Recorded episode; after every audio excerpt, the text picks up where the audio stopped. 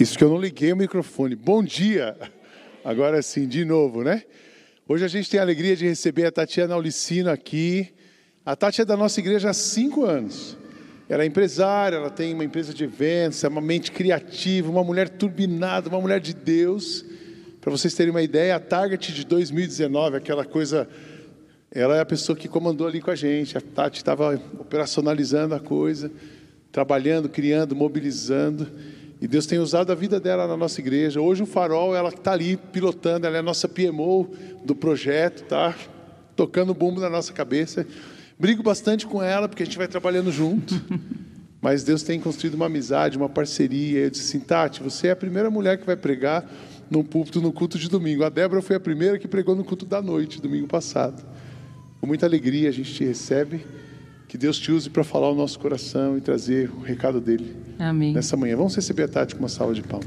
Amém. Obrigado. Glória a Deus. É um privilégio estar aqui essa manhã. Eu louvo a Deus por essa oportunidade.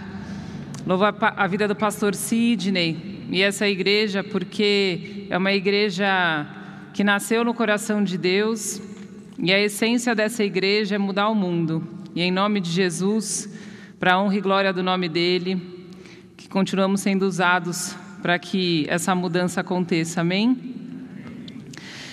É...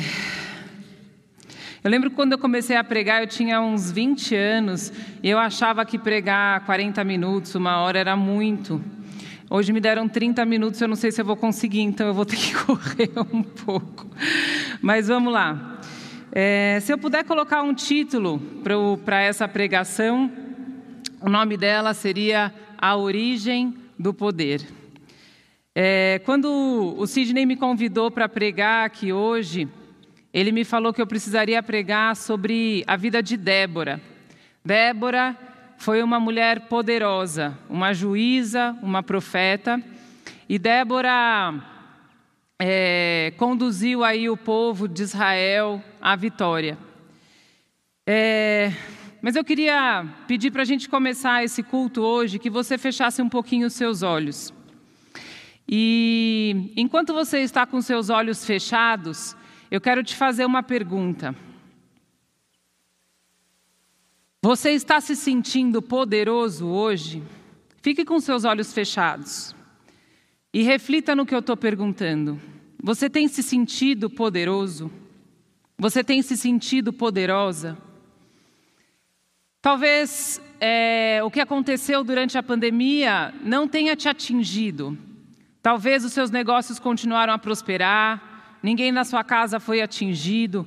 Talvez isso tenha é, esteja fazendo você se sentir poderoso. Talvez a sua mão esteja chegando em lugares que estão fazendo a diferença e você tem se sentido poderoso. Talvez você esteja num lugar onde você não está se sentindo poderoso. Você não está sentindo nenhum poder nas suas mãos. Elas não têm alcançado muita coisa.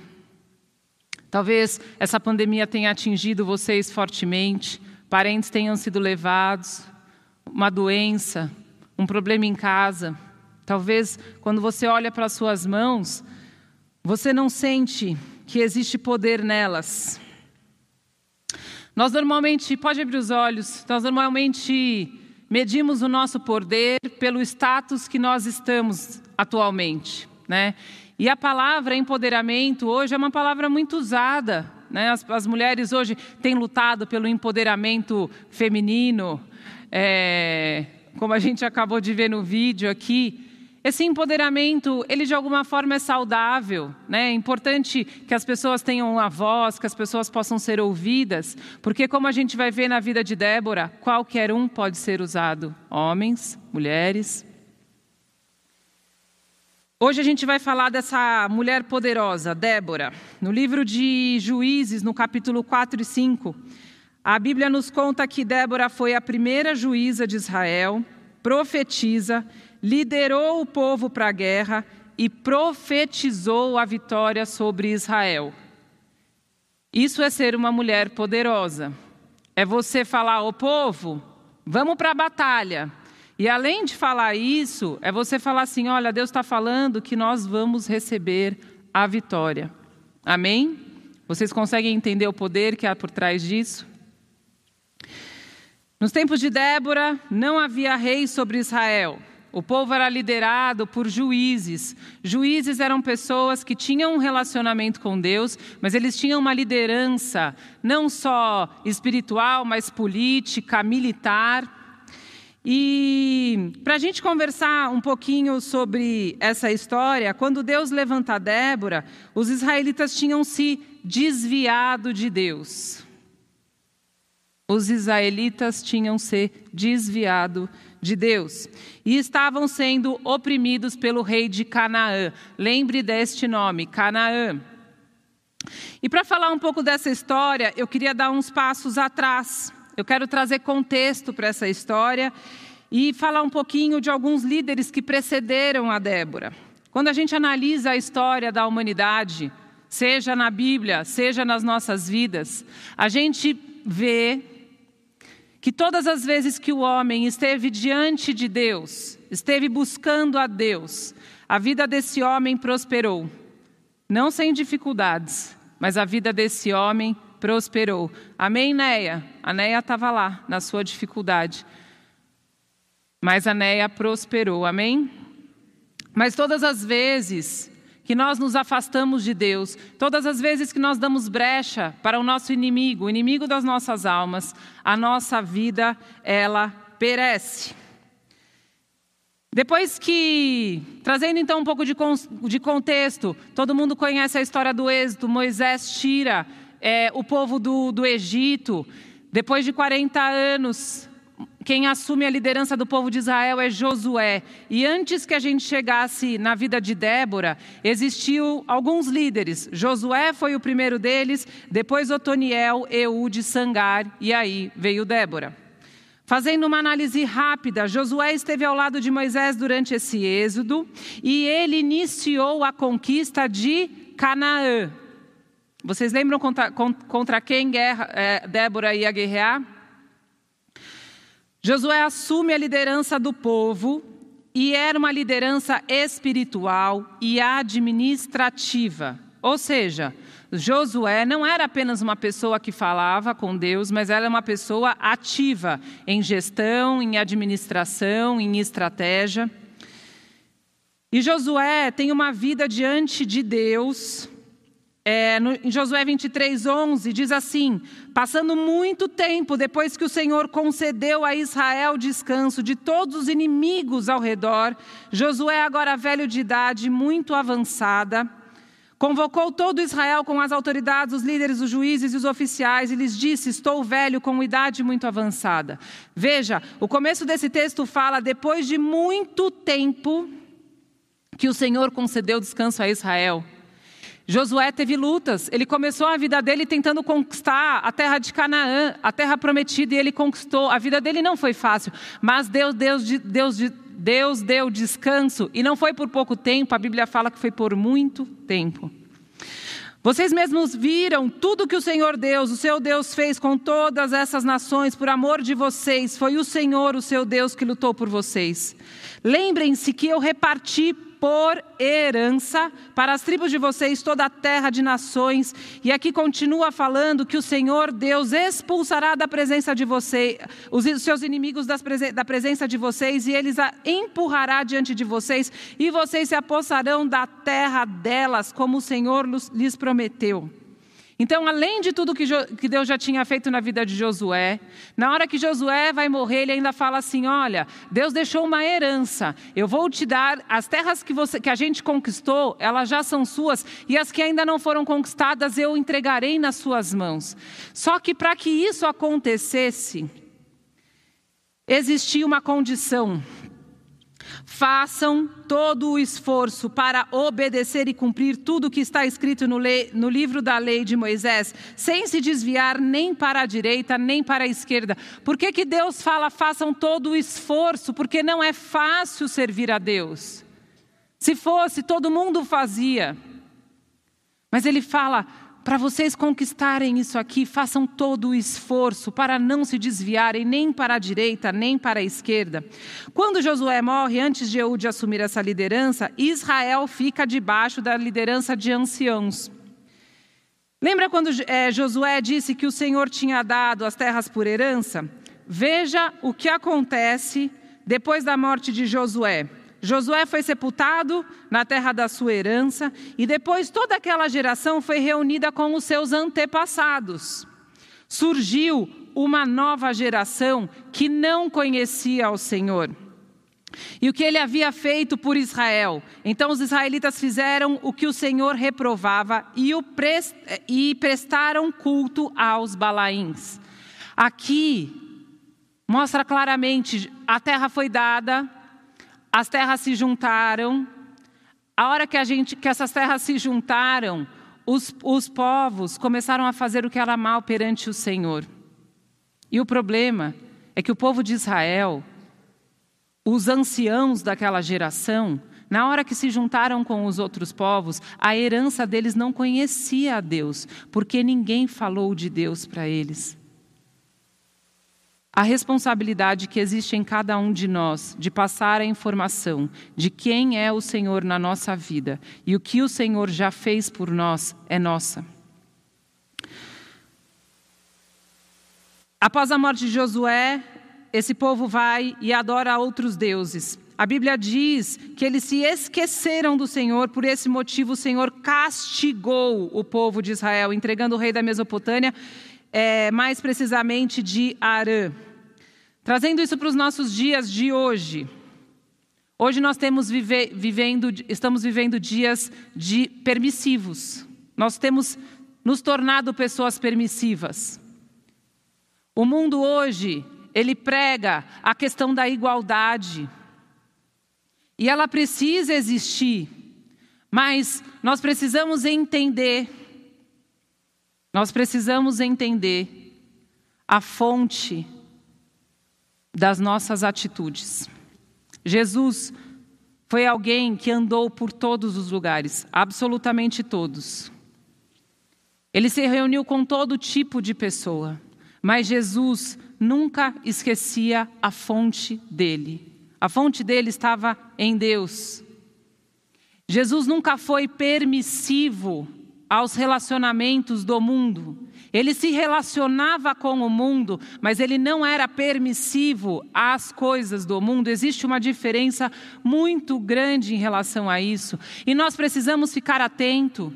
Nós podemos nos relacionar com as pessoas do nosso trabalho, com as pessoas dentro de casa, com os nossos amigos que às vezes não vêm à igreja. Mas nós precisamos prestar atenção quão permissivos nós estamos sendo em relação as nossas relações com as pessoas. Antes de tudo, a nossa fidelidade precisa ser diante de Deus. Amém? Quando somos permissivos, nós perdemos poder. E eu te digo que quando a gente pede poder, o diabo sapateia na nossa cabeça porque damos legalidade para ele fazer isso. Em Lucas 4 fala: eu, é, está escrito: adore o Senhor, o seu Deus, e só a Ele preste culto. Existe uma diferença de nós amarmos o pecador e de nós amarmos o pecado. Nós precisamos lutar todos os dias, todos os dias, para que possamos estar dentro da vontade de Deus. E porque o povo não andava mais diante de Deus, eles estavam servindo a Balaíns. A opressão do rei da Mesopotâmia durou oito anos sobre Israel. Não foi oito dias, foram oito anos. E eu não sei, é, às vezes a gente parece que escolhe se afastar de Deus. Você já percebeu isso? A gente vem na igreja, conhece a Deus, mas às vezes, consciente ou inconscientemente, a gente escolhe se afastar de Deus. Hoje eu não estou afim de orar. Nossa, hoje eu estou muito cansado, hoje eu cuidei dos meus filhos, eu estou com tanta coisa no trabalho, eu não estou com tempo, eu não estou com tempo. Deus, me ajuda aí, porque eu não estou com tempo. A minha pergunta para você é: Como é que você vai saber o que você precisa resolver no seu dia? E o que você precisa fazer no seu dia? Porque nós teremos dias bons e teremos dias maus. Isso é fato. Não interessa se você é cristão ou não é, isso é bíblico. Mas como é que você vai saber como agir no seu dia, como guerrear, como batalhar as suas batalhas, como vencer as suas vitórias, se você não foi perguntar na fonte o que você precisa fazer? Mas depois de oito anos vivendo em servidão, os israelitas começaram a clamar ao Senhor, pedindo que ele os livrasse dela. E isso é a gente. Quando a gente chega no fundo do poço, a gente clama para Deus, né? A gente vai lá, Deus, agora eu preciso de você, me ajuda, meu braço não alcança, eu não consigo curar isso, eu não consigo fazer aquilo, meu filho está se envolvendo com quem não deve. E no versículo 9 de Juízes 3 diz: Mas quando clamaram ao Senhor, que lhes, é, levant, ele, Deus lhe levantou um libertador, o Espírito do Senhor veio sobre Otoniel, e ele liderou uma revolta muito bem sucedida, assim os israelitas ficaram livres. Olha que interessante, Otoniel era alguém que liderava pelo Espírito Santo de Deus, e por conta disso, Israel esteve sob a liderança dele 40 anos e Israel teve paz por 40 anos. Mas acho que o povo, depois de 40 anos, achou que já estava bom. A vida estava muito fácil viver em paz. Então vamos arrumar problema para as nossas vidas. E aí o que acontece? O povo de Israel começa a pecar de novo. Mas quando isso acontece, a Bíblia fala que Deus deu a Eglon rei de Moabe, é, poder sobre Israel. Não foi o diabo que deu o poder, foi Deus. Deus colocou aquilo, aquele homem, para oprimir a Israel. E os israelitas ficaram sob o poder de Eglon por 18 anos. Eu quero contar um caso rápido aqui. Quando é, eu tinha uns 25 anos, eu estava sendo promovida rapidamente e, e, por diversas vezes dentro da empresa que eu trabalhava. E por conta disso, eu fiquei cinco anos sem férias. Toda vez que eu ia tirar férias, eu acabava sendo promovida e eu não saía. Cinco anos sem férias num trabalho estressante. E aí eu resolvi ir para um spa com a minha mãe, tirar uma semana de férias, uma semana depois de cinco anos, comer 300, 300 calorias por dia e jogar tênis. Bom, meu corpo teve um colapso. Eu não voltei para casa à noite. Eu comecei a, a eu saltei da cama. Eu estava dormindo. Eu saltei da cama. Meu coração começou a disparar. Eu estava começando a ter uma, um princípio de síndrome do pânico. Não conseguia mais ficar sozinha, eu já morava anos sozinha, fui para a casa dos meus pais. E aí, quando eu cheguei na casa dos meus pais, eu não conseguia sair do lado dele. Minha mãe se mexia, me mexia junto com ela. E aí, isso foi num sábado, num domingo, eu ainda estava assim. Na segunda de manhã, minha mãe me levou num neurologista. Cheguei no neurologista, falei: pelo amor de Deus, me dá algum remédio, eu preciso de alguma coisa para melhorar. E ele falou, era um médico jovem, graças a Deus ele, Deus colocou esse homem na minha vida. E ele era um médico jovem, ele falou, eu não vou te dar nada. Eu quase subi literalmente em cima da mesa e falei, você vai me dar alguma coisa para eu tomar, porque eu não sou assim. E ele falou assim, eu não vou te dar nada, eu quero que você vá num psiquiatra hoje à noite, eu vou tentar um encaixe para você. Quando ele falou a palavra psiquiatra, eu quase desmaiei ali na sala, mas à noite eu fui para, esse, para esse psiquiatra. Chegou lá no psiquiatra, ele ficou conversando comigo, perguntou de todas as pessoas da minha família, os meus antepassados, ele perguntou de tudo, e aquilo para mim não estava fazendo o menor sentido. E no final desse encontro eu virei para ele e falei assim: quando isso passa? E ele virou para mim e falou assim: a hora que você quiser. E aí eu comecei a rir, eu falei: esse homem está mais louco do que eu. Você acha que eu quero estar assim? E ele me ensinou naquele momento uma respiração. Uma respiração simples, era uma respiração para que o meu cérebro fosse oxigenado. E eu lembro que eu fui embora para casa, e eu cheguei, fui para casa dos meus pais, eu não conseguia voltar ainda para casa, e eu cheguei chorosa em casa, e eu, falei, e eu achando que eu ia encontrar o meu pai, ele ia me abraçar, e na hora que ele me encontra, ele me viu chorando, ele falou assim: Por que você está chorando? A filha que eu conheço não é assim, e ele começou a despejar umas palavras nada amorosas para mim, mas querendo me mostrar a pessoa que eu era. Não foi um tempo fácil. Eu dormi aquela noite e no dia seguinte eu acordei e eu fui buscar a Deus. Eu lembro que Deus me deu uma palavra, estava em Salmo 34, e essa palavra dizia assim: Clamou este pobre, e o Senhor o ouviu e o salvou de todas as suas angústias. Muitas vezes nós estamos vivendo essa vida ioiô. A gente quer viver com Deus, aí a gente fica bem, aí daqui a pouco a gente não quer saber de Deus, e aí a gente fica mal. Mas as coisas podem melhorar quando? Só depende de nós. Só depende de nós. Eu ainda, obviamente, que tudo na vida, como a gente tem visto aqui, é um processo. Foi um processo para mim melhorar. Demorou duas semanas até eu voltar ao meu estado normal. Mas foram duas semanas de busca, duas semanas pedindo para Deus para que Ele me ajudasse. No versículo 15, diz que novamente os israelitas clamaram ao Senhor e Deus deu um libertador, e agora a gente está falando de Eude. Por conta dele, Deus deu uma paz sobre Israel. Eude era uma pessoa que tinha uma relação com Deus e eles tiveram oito anos de paz. Depois de oito anos de paz, alguém já sabe o que aconteceu? A gente olha para a vida das coisas que aconteceram na Bíblia e às vezes a gente tem dificuldade de relacionar com a nossa própria vida. Mas você consegue ver a sua vida fazendo isso com Deus? No capítulo 4 de 1 de Juízes, diz assim: Depois da morte de Eude, mais uma vez os israelitas fizeram o que o Senhor reprova. Assim o Senhor os entregou nas mãos de Jabim, rei de Canaã, que reinava em Azor. Deus já tinha libertado o povo de Canaã. Depois que ele saiu do, do, do deserto, Josué liderou aquela batalha e Deus já tinha dado a terra de Canaã para eles, mas agora, por conta dos pecados, por conta de não servir a Deus, por conta de não ficar firme no que Deus tinha para esse povo, esse povo volta a ser oprimido pelo mesmo rei, o rei de Canaã. E aí diz que to, Todas as vezes que o homem se afastou de Deus, e mais do que isso, fez o que era mal, Deus permitia que as coisas dessem errado. Por que, que Deus permite que isso aconteça? Em Juízes, no capítulo 2, diz: Eu as usarei para pôr a Israel à prova e ver se guardarão o meu caminho no Senhor e andarão nele como se fizeram os antepassados.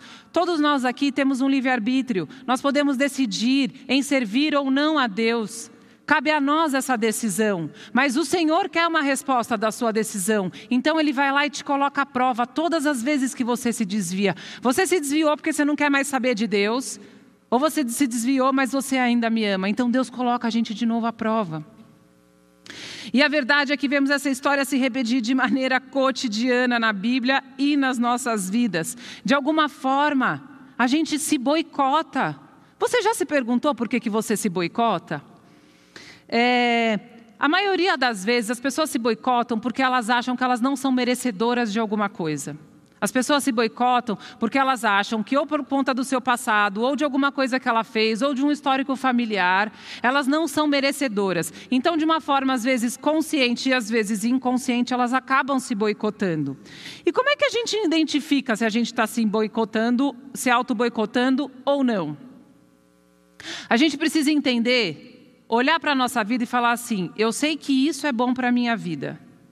E entender quais as desculpas que você está achando para você não fazer aquilo na sua vida.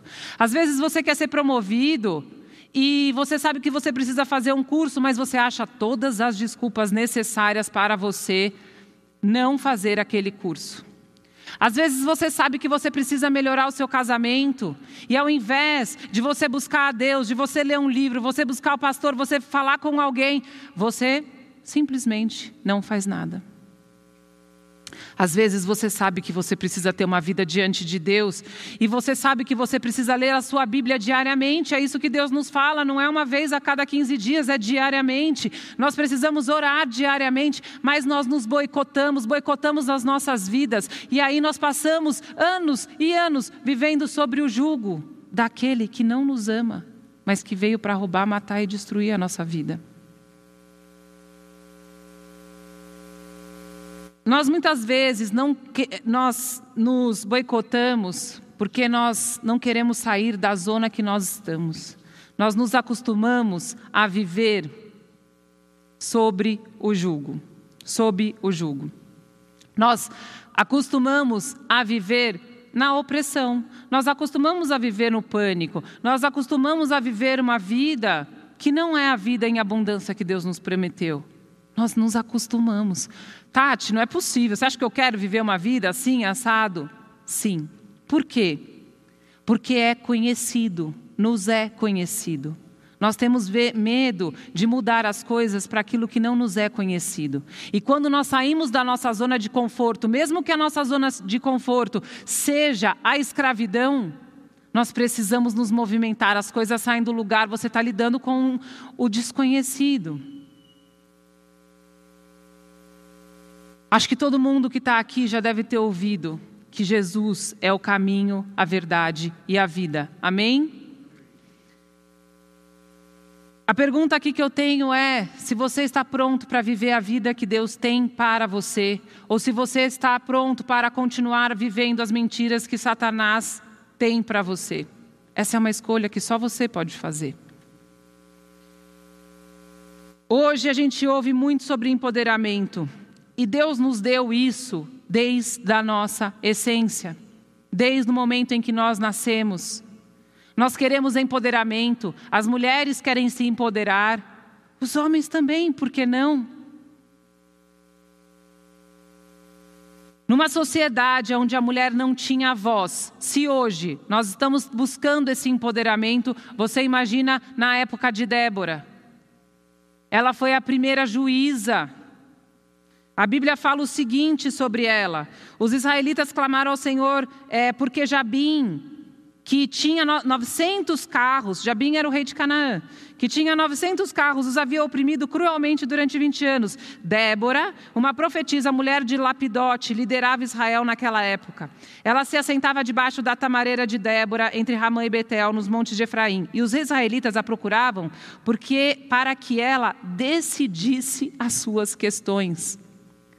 Você sabe quando você tem poder? Quando alguém vem perguntar a sua opinião. É quando a sua vida está fazendo alguma diferença, a sua palavra está fazendo alguma diferença. É aí que você sabe que efetivamente algo está acontecendo de poderoso na sua vida. Deus nos empoderou quando Ele nos criou. E a gente tem isso à nossa disposição. Assim como lá em Josué, Deus prometeu todas aquelas terras como herança, quando nós nascemos, Deus nos, nos prometeu todo esse poder. E eu vou mostrar para vocês todo o poder que vocês têm. O primeiro deles é o Espírito Santo. A Bíblia fala: se vocês, apesar de serem maus, sabem dar boas coisas aos seus filhos, quanto mais ao Pai que está no céu, dará o seu Espírito Santo a quem pedir. Ou seja, você, por direito, se você pedir o Espírito Santo de Deus, Deus te dará. E você sabe o que o Espírito Santo faz? Ele te dá discernimento. O Espírito Santo, ele te unge. Sabe o que a unção faz? A unção quebra o jugo. Ou seja, a partir do momento que você tem o Espírito Santo, você tem o poder de orar por uma vida e ela ser curada. Você tem o poder de orar, orar pelo seu filho e ele melhorar. Você tem o poder de orar pelo seu casamento e ele ser restaurado. Você tem o poder de orar pelas suas finanças e você não passar mais necessidade. Esse é o poder que o Espírito Santo te dá. Ele te dá um poder de você saber se você tem que ir para a direita ou para a esquerda, se você tem que comprar um apartamento ou não, se você tem que vender o seu carro ou não, mas você precisa pedir, você precisa coletar a sua herança. Ele nos prometeu abundância de vida, esse é outro poder que você tem. Se você não está vivendo em abundância de vida, é porque você não está indo coletar esse poder que Deus te deu, de viver de forma abundante. A Bíblia fala: o ladrão vem para matar, roubar, destruir. Eu vim para que tenham vida e a tenham em abundância. Deus te prometeu outra coisa, outro poder, ele te prometeu a paz. Tenho-vos dito para que em mim tenhas paz, no mundo tereis aflições, mas tem de bom ânimo, eu venci o mundo. Ele te prometeu provisão diária, não se preocupe. Você tem o poder de ter provisão diária na sua vida, diária. O que ele diz é: não andeis, pois, inquietos, mas buscai primeiro o reino de Deus. Buscai primeiro o reino de Deus. Buscai primeiro o seu poder. Buscai primeiro o seu poder. E a sua justiça e todas as outras coisas lhe serão acrescentadas. E por último, o maior poder que ele te deu, a salvação. Independente do tempo que Deus tem para você nesta terra, Deus te deu um poder que é você viver eternamente. Amém? Alguém pode aplaudir o Senhor por isso? Deus te deu o poder de viver eternamente ao lado dele eternamente.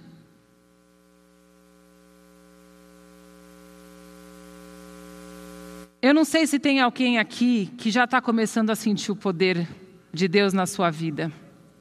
Eu não sei se tem alguém aqui que já está se sentindo empoderado. Mulher, você precisa se sentir empoderada. Não porque você é CEO de uma empresa, ou porque você é isso, ou porque você é aquilo. Você pode ser tudo isso. Mas você precisa se sentir empoderada, porque a origem do seu poder, ela vem de Deus. Porque aonde você vai chegar na sua vida é porque o Senhor, ele está te dando o caminho. É porque tudo que você faz está respaldado em cima do poder de Deus, da orientação de Deus. Então, você virá CEO, você virá isso ou você virá aquilo, é apenas consequência. Você virar CEO não é um empoderamento. Você ter empoderamento é você viver baseado naquilo que o Senhor te deu. Amém? Lendo a história de Josué e depois dos líderes que vieram após eles, a gente precisa entender que para a gente ter o poder, a gente precisa juntar duas coisas. Duas coisas. A primeira é a gente entender tudo que Deus nos deu como herança. Amém? E a segunda é a gente resolver obedecer a Deus, buscar a Deus. Nós temos essa herança, mas nós precisamos buscar a Deus. Débora, é, no capítulo 4, versículo de 6 a 9, diz: Débora mandou chamar a Baraque, filho de Ab Abinoão de Guedes. O Senhor Deus de Israel lhe ordena que reúna dez mil homens de Naftali e Zebulon e vá para o Monte Tabor. Ele fará que Cícera, o comandante do exército de Jabim, vá, vá atacá-lo com os seus carros de guerra e tropas junto com o, o, ao rio Kidom e os entregará nas suas mãos. Débora aqui estava falando que Deus ia entregar a, a Canaã novamente na mão de Israel. E falou para Baraque: vai. Só que Baraque vira para Débora e fala o seguinte: se você for comigo, irei, mas se não for, não irei. E aí, para acabar aqui esta manhã, eu queria dizer, mulher, homem, vocês têm tudo o que vocês precisam para serem empoderados. Tudo. Tudo. Não usem de amuletos. Não usem de amuletos. O que Baraque estava fazendo aqui era usar Débora como um amuleto porque ele não tinha ido a Deus perguntar: Deus, o Senhor vai comigo ganhar essa batalha? Ele estava colocando aquilo em cima de Débora. Débora tinha falado para ele. Quando eu trabalhava num lugar, uma mulher me ligou e falou que Deus estava mandando eu sair daquele lugar. Passado duas semanas, o meu telefone tocou, me convidando realmente para ir para um outro lugar eu não liguei para aquela mulher e falei: Olha, se você for comigo trabalhar, eu vou. Não. Eu dobrei o meu joelho e falei: Deus, o Senhor falou com aquela mulher. Mas do mesmo jeito que o Senhor falou com aquela mulher, o Senhor pode falar comigo. Então eu estou nos meus joelhos aqui e eu quero saber a sua resposta para a minha vida. Eu quero eu ter um relacionamento com o Senhor. E naquele dia, Deus me deu, nunca vou esquecer, Primeira Reis ele me deu uma palavra que ele falava assim: sai desta terra e eu te levarei para uma terra. E o texto daquela palavra me guiou por quase 15 anos na minha carreira. Nós não precisamos de amuleto. Nós precisamos de uma relação com Deus. Amém? Que em nome de Jesus, não interessa a posição, mulher, que você esteja, seja dona de casa, seja dona de empresa, seja uma trabalhadora, seja uma pessoa que ajuda na igreja. Deus tem uma obra na sua vida. Ele quer te usar. Você já é empoderada por Ele. Basta só você decidir ser usada por Ele. Amém? Que Deus possa abençoar aqui as mulheres e os homens, para que cada dia mais nós possamos saber da onde o nosso empoderamento vem. Amém? Deus abençoe.